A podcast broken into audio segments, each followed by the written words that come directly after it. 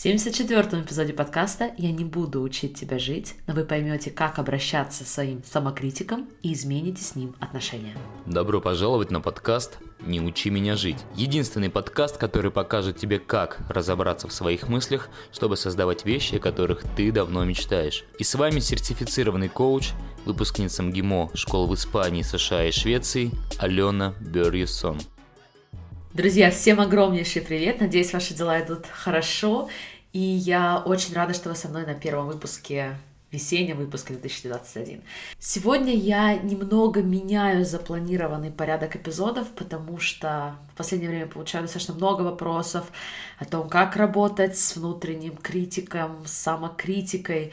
И даже когда я переправляю своим клиентам гид по любви к себе, который, если вы помните, я еще в начале года создавала для слушателей подкаста, я все равно понимаю, что для многих просто прочитать текст очень сильно отличается по эффекту, чем прочитать, потом прослушать на подкасте, потом еще отработать со мной лично, в том числе в рамках Dream Big, в групповой сессии. И все это вместе дает совершенно иной совокупный эффект. Поэтому, чтобы не повторяться, я решила вынести сразу эту тему на подкаст, рассказать вам причины вообще, почему мы себя критикуем. Дальше мы с вами обсудим конкретные шаги работы с внутренним критиком. И закончу я предложением принять определенное радикальное решение, о котором я совсем недавно, кстати, для себя сама открыла душу и хочу приоткрыть его и для вас тоже. Но прежде чем мы с вами углубимся в эту тему, я хочу с вами поделиться несколькими идеями, которые я прорабатываю сейчас. Одна из вещей, которые меня научил коучинг, это ставить под вопрос все. Даже самые очевидные, самые устоявшиеся для каждого из нас вещи. Мы готовы их поставить под вопрос. И посмотреть, какие еще возможности нам открыты, какие еще есть варианты. И когда я начала эту работу, я была человеком, который очень редко имел смелость высказывать собственное мнение. Особенно если это мнение было четким, конкретным и отличным от мнения большинства. Начав коучинг, я много работала над описанием этих страхов, и в определенный момент пришла к тому, что, окей, я готова делиться своими идеями. Но я ушла в другую крайность. Мне стало казаться, что я должна занять какую-то очень твердую, жесткую позицию и отстаивать ее, несмотря ни на что. И я часто слышала от себя такие фразы «надо делать вот так», а вот так я бы никогда не поступила, никогда так не поступлю. Знаете таких людей, может быть, вы, кстати, тоже к ним относитесь. Нам очень важно иметь твердую, четкую позицию, иногда даже нестандартную, радикальную. И в итоге мы закрываемся от других вариантов. И на самом деле не пытаемся понять и узнать больше о том, что нам кажется неправильным или неприемлемым. Так вот, я все больше и больше прихожу к тому, что такой взгляд на мир мне не служит – я понимаю, признаю, что любой нормальный человеческий мозг хочет определенности, нам нравится системность, но это не значит, что мы должны критиковать и дискредитировать все остальные учения, все остальные направления. И еще, например, постоянно говорить себе в отношении других людей, вот я бы так никогда не поступила. Пожалуйста, вспомните для себя, как часто мы смотрим на то, как какие-то люди другие обращаются, например, с своими партнерами, близкими людьми, и говорим и обсуждаем и осуждаем их. Говорим слова по типу «Господи, какой ужас! Я бы никогда, никогда бы так не поступила. Я бы никогда так не разговаривала с любимым человеком или ребенком. Я бы никогда не накормила своих детей джанк-фуд». Да, друзья, давайте не будем такими категоричными, потому что как мы иногда обращаемся сами с собой, это действительно то, что мы никогда бы не позволили другим людям делать в отношении нас. Или не позволили себе разговаривать так с другими. Но мы это делаем в отношении себя – и у нас, как нам кажется, есть для этого очень хорошие причины, иначе бы мы этого не делали. Поэтому давайте разбираться. У любого поведения есть причины. Поведение не происходит из ниоткуда. И самокритика не исключение. Критиковать или не критиковать – это действие, которое мы делаем. А то, что мы делаем, заправляется нашими чувствами, которые, в свою очередь, являются результатом нашего мышления. При этом есть мысли, которые мы выбираем думать в связи с тем воспитанием, в связи с тем программированием, в рамках которого мы с вами были социализированы, но на многие из мыслей также влияет наша эволюция как человека, наше развитие как человека на протяжении многих миллионов лет. Поэтому давайте с вами смотреть, все, что мы делаем или не делаем, мысли, которые мы выбираем думать, в чем-то мы видим в них пользу. Иначе бы мы их просто не выбирали. Даже если в итоге мы проживаем очень плачевный опыт и страдаем, Часто люди готовы идти и сражаться за свои ограничивающие мысли, за неслужащее поведение, потому что где-то внутри они не готовы от них отказаться. Где-то внутри они верят, что в этих ограничивающих мыслях есть важный смысл. И в самокритике мы бессознательно видим очень много смысла. Если я приму свой вес сегодня, это значит, я никогда не изменюсь.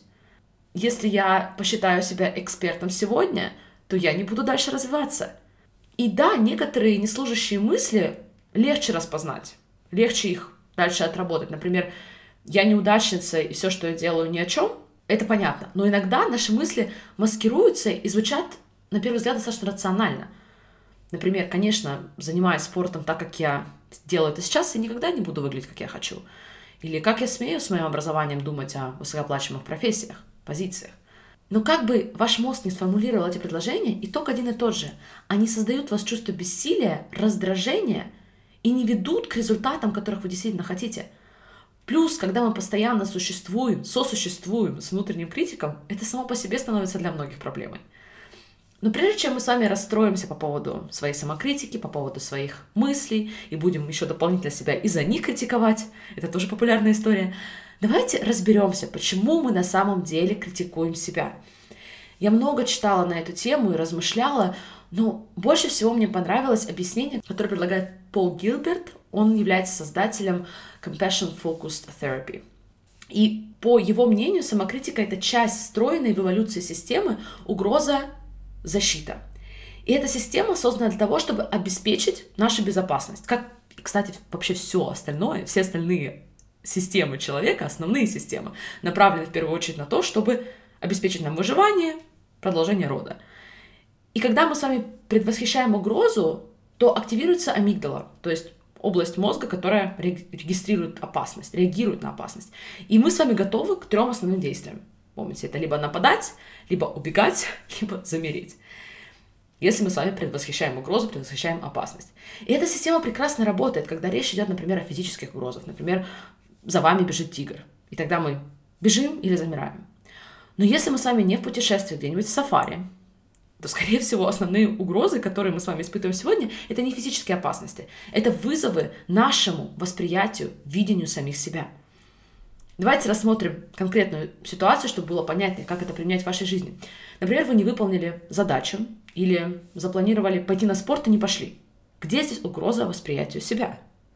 Угроза восприятия себя в том, что, возможно, я не организованная, и совсем скоро вся моя жизнь полетит к чертям. И мы останемся на улице жить под мостом. Вот она большая опасность, вот она большая угроза. Таким образом, пропуск тренировки или невыполненная задача могут толковаться нашим мозгом как угроза всему моему существованию. Я никогда не смогу достичь своих мечт. Я никогда не смогу иметь фигуру своей мечты или здоровье своей мечты. Есть угроза, да, я не сделала, я являюсь сама угрозой, в таком случае срабатывает система защиты в виде, например, нападения. Вспоминайте, это первая форма. И на кого мы нападаем? Где угроза? Вспоминайте, нас самих. Ведь это я не выполнила задачу, это я набрала за праздники 5 килограмм. Вот мы и нападаем на самих себя. Мы сражаемся с собой эмоционально, используя самокритику, неприятные слова в качестве своего главного оружия – с благородной целью сохранить себя в безопасности, не допустить ситуацию, когда, помните, мы с вами беспомощные и голодные под мостом. Я понимаю, что звучит комично, но почему в моменте самокритика кажется такой оправданной? Нам реально кажется, что мы делаем благое дело. Мы спасаем свое будущее, мы спасаем свое видение себя от такой опасной угрозы, как мы сами, как мы настоящие, и мое проблематичное настоящее поведение – и это все происходит, когда мы позволяем с вами то, что мы называем примитивной части мозга, управлять всем процессом. Примитивная часть мозга боится, нападает и нападает через, в том числе, самокритику, пытаясь защитить наш self-concept, да, то есть наше восприятие себя. Но помимо той части, которую мы делим с рептилиями, мы также обладаем более развитыми системами. Например, заботой и поддержки. И для того, чтобы выжить, человеку не только было необходимо обладать этими тремя реакциями, которые мы с вами обсуждали, но, например, также оставаться в тесном контакте с матерью. Именно поэтому мы так хорошо реагируем на теплое прикосновение, на успокаивающий голос. И благодаря им угроза становится не угрозой. Нам не нужно обязательно на угрозу реагировать сражением, нам не нужно бороться и даже замирать. Нам нужен только успокаивающий голос и мягкое прикосновение. То, что сегодня мы можем, кстати, воссоздать самостоятельно через принятие себя и через ту самую любовь к себе. В том числе успокоение и принятие самого критика. Вспоминайте, у него благие намерения. Он реально верит, что делает это для вас. Он защищает ваше будущее, он обеспечивает ваше дальнейшее выживание. Я уже делилась со многими этим упражнением, но на подкасте я хочу представить его как пошаговый процесс работы с самокритикой. И опять же, если вы хотите получить, скачать для себя этот процесс в четком виде, то я его в ближайшее время размещу в моем телеграм-канале Алена о мышлении. Поэтому просто убедитесь, что вы состоите в группе и не пропустите этот PDF-файл. Скорее всего, мы это сделаем в таком формате. Итак, первый шаг здесь будет поймать себя на самокритике в моменте. Прям услышать этот голос, послушать, какие слова, какие предложения этот голос использует это защита использует. Включить то, что я люблю называть любознательностью, любопытством. Это первый шаг. Следующий шаг. Перестать считать, что что-то пошло ужасающе не так. Что если ваш самокритик — это не проблема? Это просто голос, который хочет сохранить вас в безопасности. Он верит, что это единственный действенный способ. И наверняка у него есть причины, конкретные ошибки мышления, которые мотивируют его так действовать, которые мотивируют вашего внутреннего критика — Почему он пытается вас спасти? Именно такими способами. Давайте поймем, какие ошибки мышления допускает ваш самокритик. Например, ошибки, которые я чаще всего встречаю, если я буду к себе добра, то я не выполню эту задачу. Если я не буду себя критиковать, например, свое отражение в зеркале и прочее, то я себя запущу. Если я себя не растязаю за неудачное выступление, то я в следующий раз провалюсь. Следующий шаг. Вы выявили вот эти ошибки мышления, почему ваш самокритик считает, что сейчас нужно включить защиту в форме нападения — то следующий шаг будет, если вы знакомы с моделью, которую я учу в Dream Big, сделать ее прям для одной из этих мыслей критики. И для меня это лично один из самых мощнейших опытов, когда я работаю со своим самокритиком. И вообще таким образом, наверное, началась моя преданность модели, когда я это наглядно увидела. И последний шаг, и он очень важный, да, мы с вами увидели ошибки мышления. И последний шаг — это помните про принятие и про сострадание, про те дополнительные механизмы, которые тоже у нас есть. Создайте в голове образ своего самокритика. Для меня это, например, я подросток, когда я критиковалась максимально. Успокойте ее. Постарайтесь ее принять. Ведь она просто не знает лучших способов вам помочь. Но вы знаете. Поэтому напомните ей, что мы здесь заодно, мы тоже хотим сохранить свою безопасность, мы тоже хотим выжить, мы тоже хотим расти и процветать. Единственное, что мы хотим это делать более эффективно. И нападение — это не самый эффективный способ. Теперь вы знаете, что более эффективно это делать в состоянии любви и сострадания. Вы прекрасно знаете, что вам на самом деле нужно себе сказать. И состояние принятия, и состояние любви. Чтобы в итоге улучшить тот аспект, по поводу которого вы себя раньше так критиковали из этого состояния вы сможете соприкоснуться с той самой внутренней мудростью и реально понять, как решить возникшую проблему, возникшую сложность, как изменить то, что вы делаете или не делаете. И когда вы проделаете этот процесс шаг за шагом, вы будете готовы к более радикальному решению. Я его не очень давно приняла в аспекте моего тела, пока только в аспекте моего тела. Я отказываюсь критиковать себя за него. Просто отказываюсь. Я понимаю, что иногда мое тело будет не соответствовать стандартам. Кому-то будет казаться, что мне нужно похудеть. Я буду смотреть на свои фото, и мне будут казаться далеки от идеальных картинок, к которым якобы нужно стремиться примитивной части моего мозга. Но я отказываюсь критиковать свое тело. И это решение, которое мы на самом деле можем принять. И мне нравится думать об этом решении, как если бы мы с вами принимали решение оборвать с кем-то отношения. Например, если бы в моей жизни был партнер, который меня бы оскорблял или обижал, или не ценил, я точно так же могла бы с ним прекратить отношения. Просто прекратить общение. Все. Теперь я знаю, что можно по-другому. Теперь я понимаю, что уничтожать себя самокритикой — это не единственный возможный вариант. Большинство из нас, я надеюсь, могут прекратить отношения с таким человеком, да, с таким партнером, который нас не уважает, который нас не ценит, который нас оскорбляет. Почему бы нам не прекратить видеть эту самоуничтожающую критику обижание, обзывание самого себя как что-то такое, что я приемлю в своей жизни, как партнера, которого я допускаю в своей жизни. Почему бы нам просто не прекратить эти отношения.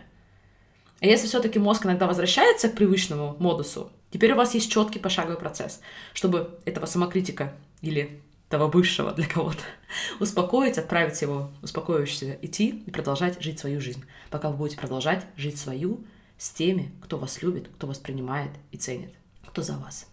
Я желаю вам отличного продолжения недели, друзья. Спасибо, что были сегодня со мной, и до самой-самой скорой встречи. Всех обнимаю, пока-пока. Если вам отзывается то, что вы слышите на подкасте, то я приглашаю вас перенести работу с мышлением и результаты на новый уровень. Начать жить этим каждый день. Dream Big вы научитесь четкой структуре, как это делать. И благодаря моей личной поддержке, а также сообществу людей, настроенных на результат, это будет незабываемый месяц по окончанию которого вы благодарите в первую очередь себя. Все подробности вы можете узнать по ссылке в описании к данному эпизоду, и я надеюсь поработать с вами лично в Dream Big.